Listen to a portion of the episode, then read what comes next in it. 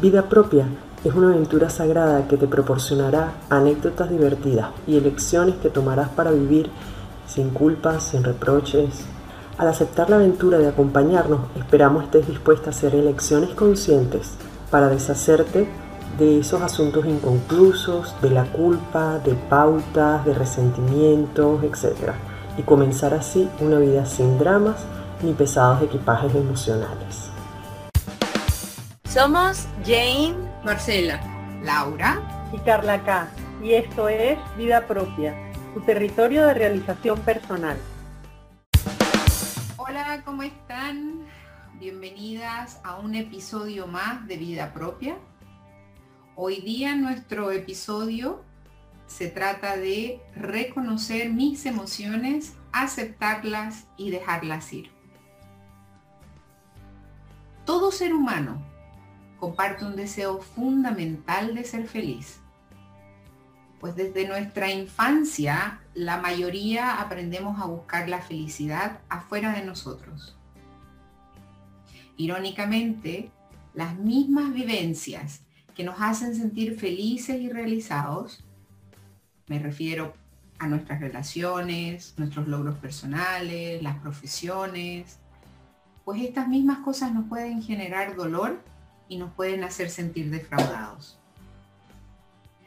Cuando nosotros nos definimos únicamente a través de nuestras posiciones o posesiones, estamos destinados a, a sentir o a experimentar ansiedad y desasosiego. Y esto es el resultado de todos nuestros apegos. Recordemos que la felicidad es un estado del ser. Y cuando nuestra felicidad depende de todo lo que nos rodea, de las cosas, de las personas, y en este punto quiero abrir paréntesis, porque me gustaría, me gustaría detenerme aquí. Es muy importante que comprendamos que la mayoría de las personas se sienten infelices, defraudados, porque al nosotros esperar algo de un otro, o que ese otro llene todas nuestras expectativas, es donde nos daremos cuenta que a la larga nuestro ser esencial se va a ver totalmente eclipsado, ya que todo lo que nosotros creemos que nos dará la felicidad es cambiante, siempre está cambiando. Y la felicidad es un estado inmutable.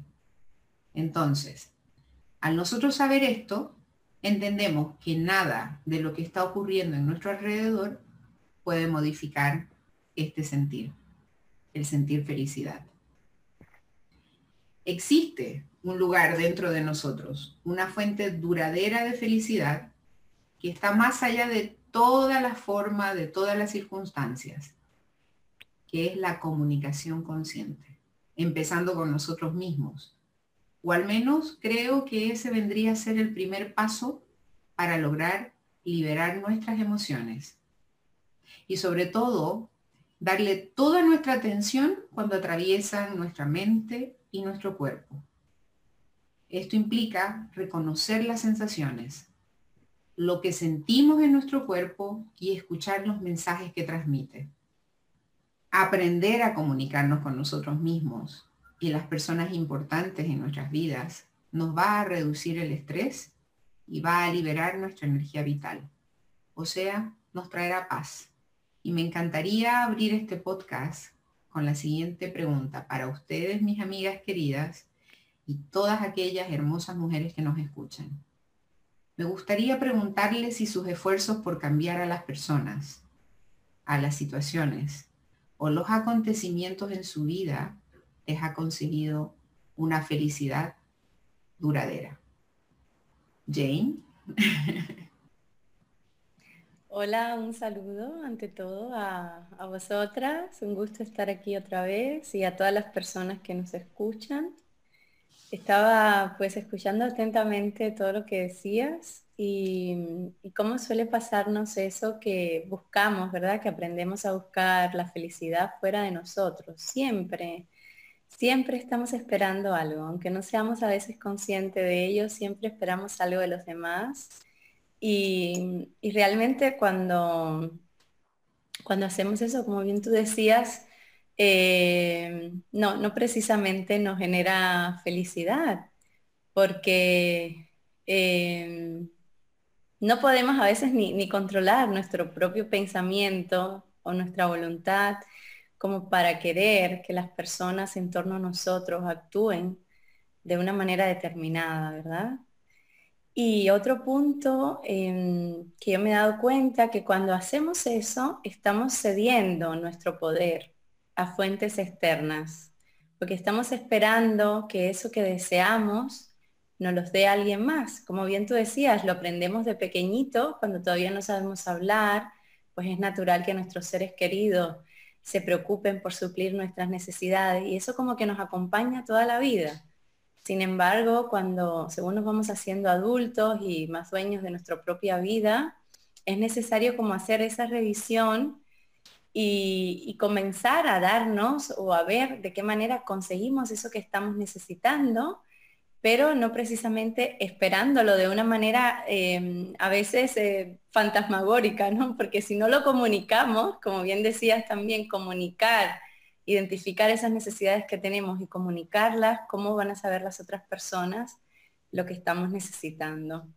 En efecto, no, esperar de los otros no, no trae ninguna felicidad, aunque a veces lo hacemos de manera consciente o inconsciente, pero no. en mi caso, personalmente, cada vez que me doy cuenta que, estoy como cayendo en ese error, intento ver qué, es lo que estoy, primero, qué es eso que estoy necesitando, cuál es esa carencia, por dónde va el problema y cómo puedo yo ser parte de la solución, cómo puedo yo em, solucionar esa carencia que estoy teniendo o esa necesidad.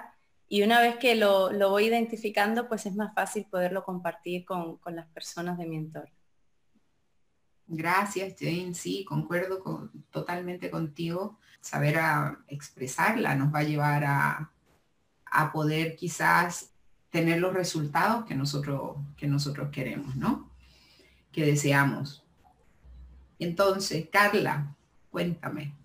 Escucharla siempre es una, una delicia, la verdad, porque conecta uno con, una serie de situaciones y desde la experiencia propia se elaboran, digamos que, respuestas, ¿no? Que llevan a soluciones. En el caso mío particular, por lo general, siempre me hago la pregunta de esta situación con la que no me siento conforme, ¿depende de mí? ¿La puedo cambiar de alguna manera? Si la respuesta es sí, entonces busco los mecanismos que me permitan actuar para hacer de esa situación algo diferente.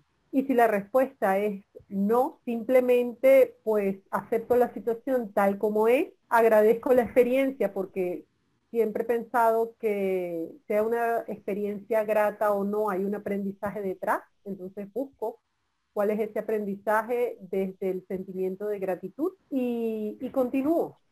Para mí eh, la felicidad está hecha desde el valor y la apreciación de cada momento tal como es. No está hecha del ideal que yo haya podido construir por las razones que sean. Todas las personas mm, deberían, cuando no se sienten felices, partir del, concepto que tiene para ellas la felicidad. Mm. Porque para todos la felicidad no es igual ni es la misma. Eh, me he conseguido personas que van a ser felices cuando suceda algo que está fuera de ellas. Cuando se casen, cuando tengan los hijos, cuando consigan el trabajo que quieren, cuando compren la casa de sus sueños, cuando... Y siempre lo van posponiendo, porque mm, la vida pues es una, serie de sucesos, pero no se dan todos en el mismo momento como para llevarte a, a lo que determinadas personas consideran que es la felicidad. Entonces, es lo que ustedes comentaban, ¿no? Como que siempre están esperando que suceda algo para ser felices. Eh, por eso es que ese concepto de felicidad para mí pues no, no tiene no tiene asidero, no tiene, no tiene sentido, porque nada sucede todo en un mismo momento. Pues básicamente creo que, es a lo que yo invitaría a, reflexionar. Sí, y los sentimientos, como tú lo dices, Carla, por ejemplo, el, el que la persona siempre esté esperando en el exterior, que el exterior le, provea lo que ella necesita, ¿cierto? eso en, el, en una persona se va acumulando en forma de toxinas emocionales. ¿ya? Porque claro, eh, cuando uno no es capaz de metabolizar, ¿cierto? Una experiencia emocional, nosotros almacenamos, por ejemplo, eh, residuos, sentimientos no procesados, y, eso lo, lo, almacenamos en nuestra capa psicológica. Entonces ahí comenzamos a sentir los signos de toxicidad emocional que no nos damos ni cuenta, ¿cierto? Que es la fatiga, la falta de entusiasmo, la reactividad emocional, irritabilidad, la depresión. Lo importante es poder comprender que todo está dentro de nosotros y que nosotros, si utilizamos inclusive, aquí podemos hablar del lenguaje, ¿no? Porque el lenguaje, nosotros todo nos hace, eh, ah, si yo tengo mi auto, soy feliz, si yo tengo mi casa, soy feliz. Pero en realidad estoy contenta, que es diferente a feliz, porque feliz es un estado eterno, es un estado que nosotros podemos mantener siempre cuando reconocemos que no existe nada fuera de nosotros que nos pueda cambiar ese estado si nosotros lo decidimos.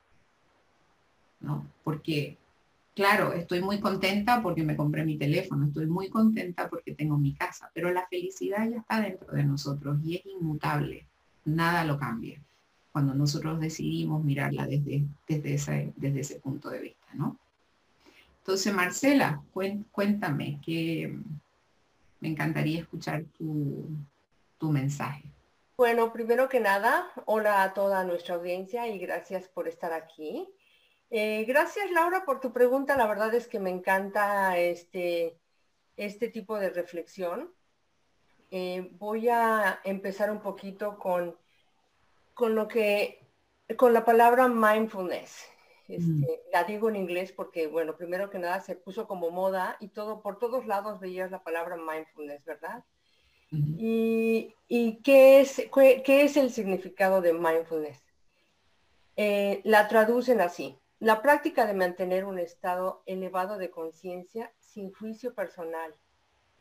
Y esta traducción me encanta porque tendemos completamente a hacer todo lo contrario. el buscar, em, el buscar, el, querer estar felices, eh, como acaban de repetirlo, eh, las tres lo mencionaron, siempre vemos para afuera siempre. No, no, desde pequeños no nos enseñaron a estar en contacto con nosotros mismos. Este, y nos limitaban de alguna forma, ¿no? ¿No se acuerdan cuando eh, de pequeñitos los niños lloran y no, no, no, no, los niños no lloran?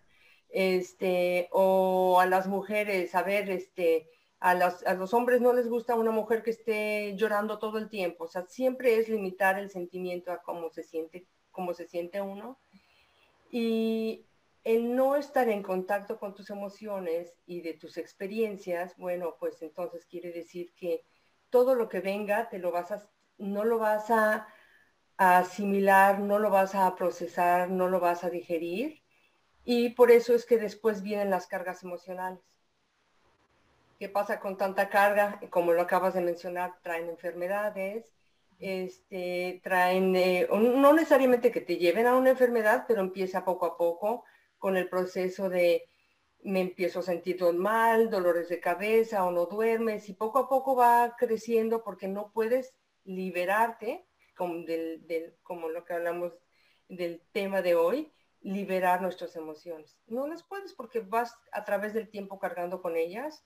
En el momento que uno decida tomar en cuenta esas emociones, aceptarlas, digerirlas, trabajarlas, porque eso es muy importante, trabajarlas y accionar en ellas, obviamente, ¿no? Porque, pero si trabajamos en ellas eh, y nos sentimos con esa felicidad que estamos hablando de que todo lo que nos, nos llega lo asimilamos y, nos, y lo dejamos ir para, pues para estar contentos, para estar felices, exactamente. Sí, realmente. Y, hoy en día, hoy día cuando hablamos de emociones, me gustaría tocar, eh, bueno, en realidad nosotros tenemos las siete respuestas biológicas, ¿no? Que normalmente yo, yo hablo de eso cuando, cuando dicto la clase de libertad emocional. pero me gustaría quedarme en dos emociones que están siendo bastante utilizadas hoy en día, sin darnos cuenta quizás, ¿cierto? Sin, sin prestar mucha atención a lo que esas emociones causan en nosotros, que es una de ellas y una de las más importantes en reconocer y poder, digamos, trabajarla, inmediatamente la sentimos en el cuerpo, es la respuesta de lucha y huida, ¿no? porque esta respuesta es una respuesta pues antigua, es primitiva, está basada en el instinto de supervivencia que tenemos cada uno de nosotros y también está basada en el miedo. Eh, es cuando nosotros percibimos que nuestro ambiente, eh, que nuestro entorno es amenazador. Em, pero eso, por lo mismo que digo que es primitiva, lo tenemos desde esos tiempos, cuando al frente de nosotros ¿cierto? Había un tigre diente de sable y nosotros teníamos que responder peleando o escapando, que es lucha y huida. Pero hoy en día esa reacción está eh, causando muchos estragos, porque nosotros la tenemos ahora en este momento hasta cuando nos tocan un, la bocina, por ejemplo, ¿no? Y ahí nos llenamos de adrenalina y ese golpe adrenalínico en el cuerpo, esa emoción, eso que está aconteciendo en nuestro, en nuestro organismo es potente. El corazón se acelera, bombea más sangre, la presión sanguínea aumenta, se consume más oxígeno, se genera eh, mayor dióxido de carbono, aumenta la sudoración, las glándulas suprarrenales bombea mayor adrenalina, noradrenalina, cortisol. ¿Se imaginan? Es una reacción, ¿cierto? Que dura segundos en entrar en nuestro, en nuestro organismo y sin embargo nos causa tanto, tanto estrago. Entonces la importancia de encontrar mecanismos para que nosotros podamos, ¿cierto? Eh, sacar esa emoción de nuestro, de nuestro sistema, ¿no? Y es muy importante. Hay un ejercicio muy simple para eh, procurar evitar esa reacción de lucha y huida de la, que, de la que estás hablando, porque a pesar de que ella sucede en un microsegundo, mientras más nosotros practiquemos la conciencia plena, el mindfulness que decía Marcela, mientras más presente estemos en, nuestra, en nuestro día a día y en nuestras situaciones, tenemos también ese microsegundo de hacer conciencia hacer el ejercicio y tratar de detener o tratar de, que no suceda el, choque adrenalínico del que habla. Y es eh, simplemente cuando nos enfrentamos a algo que, no nos gusta, que preguntarse rápidamente eh, qué repercusión tiene esto dentro de 10 años. Cuando tú te eh, relativizas la situación, te es más fácil no caer con la, con la emoción del miedo, la ansiedad, el estrés, la angustia, porque automáticamente lo que estás haciendo es quitarle el peso emocional que eso tiene. Eh, cuando tienes una situación difícil eh, dentro de tus relaciones, eh, por discusiones muchas veces que se dan de manera muy, de manera muy tonta, por, por, por mm, disparidad en, en, algún hecho que realmente no tiene ninguna importancia, pero están de repente las dos personas tan cargadas emocionalmente que eso es como que lo que detona, ¿no? El, caos. El preguntarse, esta discusión, o sea, ¿qué repercusión tiene esto dentro de cinco años? Seguramente ni siquiera lo vas a recordar, entonces no dejarte arrastrar justamente por, por esa emoción, o sea, el relativizar en el tiempo lo que estás viviendo en ese momento ayuda a eh, evitar que se desencadene en todas esas consecuencias de las cuales has hablado a nivel somático, ¿no? De, las emociones. Así es, Carla, y hacerse las preguntas de la, eh, comunicación consciente que estábamos hablando, ¿no? ¿Qué acaba de pasar? Lo, que tú dijiste, ¿no? Partiendo sí desde la conciencia de la hora, de lo que acaba de pasar en ese momento, porque muchas veces nosotros relacionamos cosas que nos pasan con el pasado. Entonces traemos ese pasado nuevamente a la, al, presente, si se quiere, a ese momento, a la hora, ¿cierto? Y eso nos hace recaer en esquemas de perpetua, em, pues que van a perpetuar esa reactividad emocional, ¿no? Entonces, ¿qué acaba de pasar? Eh, ¿Cuáles son los, los sentimientos que, que, estoy experimentando? qué necesito que no estoy recibiendo, qué estoy pidiendo. Pienso que eso es muy importante, que nosotros eh, podamos, podamos hacer ese diálogo nosotros mismos, que no estamos acostumbrados a hacerlo, porque reaccionamos inmediatamente y no ni siquiera nos tomamos el espacio para preguntar realmente qué es lo que está pasando.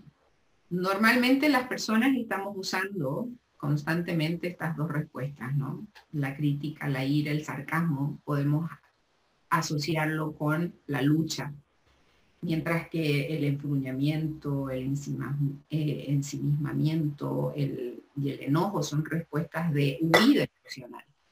Entonces, cuando nosotros sabemos distinguir esto, ¿cierto? Cuando nosotros sabemos cuáles son las reacciones a nuestras emociones, pues nos damos cuenta y nos comenzamos a decir, ah, ¿por qué estoy luchando? ¿Por qué esto me lleva a la lucha? O también, ¿por qué esto me está llevando a huir, a no querer tomar la responsabilidad? En fin, Jane, cuéntame. Yo quería agregar una cosita más y es algo que aprendí eh, durante el verano pasado en mis citas con, con mi psicóloga, que fue como una lucecita ahí en mi vida. Y me enseñó algo que quiero compartir y es que cuando la emoción está siendo muy fuerte, es porque nos estamos alejando de la realidad. Ya sea de manera negativa, ya sea una emoción negativa o una emoción positiva, si esa emoción se siente demasiado fuerte, es que no estamos ajustándonos a lo que acaba de ocurrir y que acaba de, despertar ese, esa emoción. Entonces algo importante es chequear con la realidad y esto es muy parecido a, la pregunta que acaba de ocurrir. O sea, ¿qué, ¿qué, qué, es la realidad? ¿Qué es lo que acaba de pasar? Suscríbete a eso porque cada persona, según de dónde viene, con la energía que viene antes, de la situación que pueda venir antes, va a tener una interpretación totalmente distinta de lo que acaba de ocurrir. Entonces, si nos ajustamos a eso, somos como más objetivos y, no damos tanta, eh, tanta ala a la emoción, que a veces nos empieza a afectar. Yo, yo, personalmente soy muy emocional y cuando me agarra, me agarra muy fuerte. Entonces, a, mí me sirve volver a chequear, volver a chequear con la realidad y chequear también con el pensamiento, porque el pensamiento alimenta la emoción. Y por ejemplo, estás con ira, pero sigues machacándote en el mismo pensamiento de lo de es que esta persona me ha hecho daño o es que esta persona ha actuado de esta manera incorrecta y o no me ha respondido como yo esperaba. Entonces esa carga de pensamiento aumenta también la carga emocional. Y en ese momento pues es mejor pues practicar quizás alguna técnica de mindfulness, decir, venga, me centro en la respiración, voy a respirar o me voy a ocupar en alguna tarea de manera plena, totalmente con atención plena en eso que estoy haciendo para eh, cortar, cortar ese flujo de pensamiento que está ahí dándole, echándole fuego a la emoción. Exacto, exacto, Jane. Pero es como tú dices, a los seres humanos se les ha dado el regalo de la elección, ¿no? Y el libre albedrío. Y aunque quizás nuestras reacciones pueden ser a necesidades no cubiertas, ¿ya? y pueden ser automáticas, nosotros tenemos la capacidad de cambiar, que lo que tú estás hablando, de volver a la hora y realmente estar, eh, hacerse la pregunta que acaba de pasar, eso lo que nos hace es que cambiamos el punto de referencia interno situado en el ego, ¿ya? Por otro que está situado en el alma. Entonces ahí podemos ver más claramente y podemos tomar mejores decisiones porque desde el ego jamás. Siempre va a haber alguien que nos está afectando, siempre va a haber alguien que nos está haciendo algo. Pero cuando entramos y nos situamos en el alma, nos vamos a dar cuenta de que cada cosa nos está enseñando algo y tenemos ese libre albedrío de tener esa capacidad de cambiar nuestro punto de referencia, ¿no? Marcela. Eh, yo quiero adherir unos puntitos nada más. Es el que puedas reconocer tus emociones y aceptarlas. De verdad es como una tarea extraordinaria que requiere de muchísima empatía, entendimiento y cariño para uno mismo. que cuando pasamos por situaciones eh, difíciles, lo primero es nosotros nos ponemos en un nivel malo y eso es por eso que no es tan fácil después detectar las emociones y dejarlas ir. Y después, otro punto que, que se me hace así como súper importante es que, que, primero que nada, si el problema es muy grande, piensa si de verdad tú tienes todo el control para manejarlo. Y segundo, el, que tú te hagas responsable únicamente de solo tus acciones, de nada más. Porque eh, si tienes un problema con una persona, normalmente, como mencionabas del ego, vemos para afuera, como mencionábamos todas, de las emociones, siempre primero empieza de frente para afuera y no vemos del frente para adentro. Entonces sí es muy importante empezar a observarte, poner atención en tu experiencia, vivirla y, y después este, agradecer lo que estás aprendiendo y después dejarla ir. Y me encantaría poder recomendar, ya vamos cerrando el capítulo, me encantaría, me encantaría cerrar Em, recomendando dos libros que son maravillosos, que es el de Abraham Maslow, donde habla de la jerarquía de las necesidades del ser humano, y también el de Marshall Rosenberg, que es el de comunicación consciente. Quería dejarlos con pensamiento, si se quiere, ¿no? Eh, nosotros tenemos una respuesta que ha estado disponible por miles y miles de años, ¿ya? Em, donde podemos cambiar lo que estamos hablando en este momento, ya, sobre las emociones. Y ese va a ser un capítulo maravilloso también que tiene eh, vida propia y se consigue a través de la meditación. De eso nos va a estar hablando Jane en el próximo capítulo, ¿no? Y porque, ¿qué pasa con la meditación? Esto nos va a ayudar a cambiar nuestro punto de referencia interno. ¿ya? Cuando nosotros nos hacemos testigos de la actividad de nuestra mente, nos hacemos capaces ya de, tomar decisiones conscientes. Y es aquí donde nosotros comenzamos a migrar, es donde comenzamos a aprender a pasar del ego al espíritu. ¿ya? Y muchas veces somos muy buenos guiando a otros a resolver sus problemas. Y a veces puede ser que lo hagamos porque no queremos resolver los nuestros. ¿ya? Y después que nosotros salimos de nuestro rincón de víctimas y tomamos el control de nuestras vidas, ahí podremos escribir sin lugar a duda el próximo capítulo de nuestras vidas. Ahí, aquí, comenzamos a aprender a aliviar nuestro equipaje con perdón en vez de resentimiento, compasión en vez de culpa. Es imposible no sentirse más liviano sacándonos esta mochila de encima, ¿cierto? Muchas de, esta de esto lo conseguimos a través de la meditación. Quiero agradecer una vez más a Jane, a Marcela, a Carla, por, por un episodio más de vida propia y agradecerle a todas las mujeres y a todas las personas que nos escuchan por estar acá y por darnos su apoyo. Muchísimas gracias y será hasta el próximo capítulo. Hasta aquí este episodio de Vida Propia. Gracias por acompañarnos y estar al otro lado de la comunicación, por compartir con tus seres queridos el podcast, por todas las maravillosas recomendaciones que nos permiten seguir creciendo y contribuyendo a crear un mundo más humano y auténtico con personas que sonríen más, se estresan menos y viven mejor consigo mismas y con los demás. Si quieres dejar un mensaje de voz con alguna pregunta, sugerencia o comentario, lo puedes hacer a través de la plataforma Anchor y ser parte de algún futuro episodio.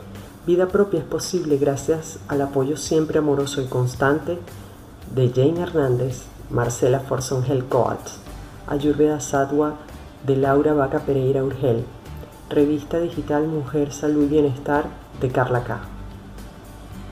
Recordarte que a través de la página web Mujer Salud y Bienestar tienes acceso a los audios gratuitos e información de interés para mejorar tu salud y bienestar, así como también los servicios de nuestras especialistas en meditación, yoga, ayurveda, coach de salud y realización personal.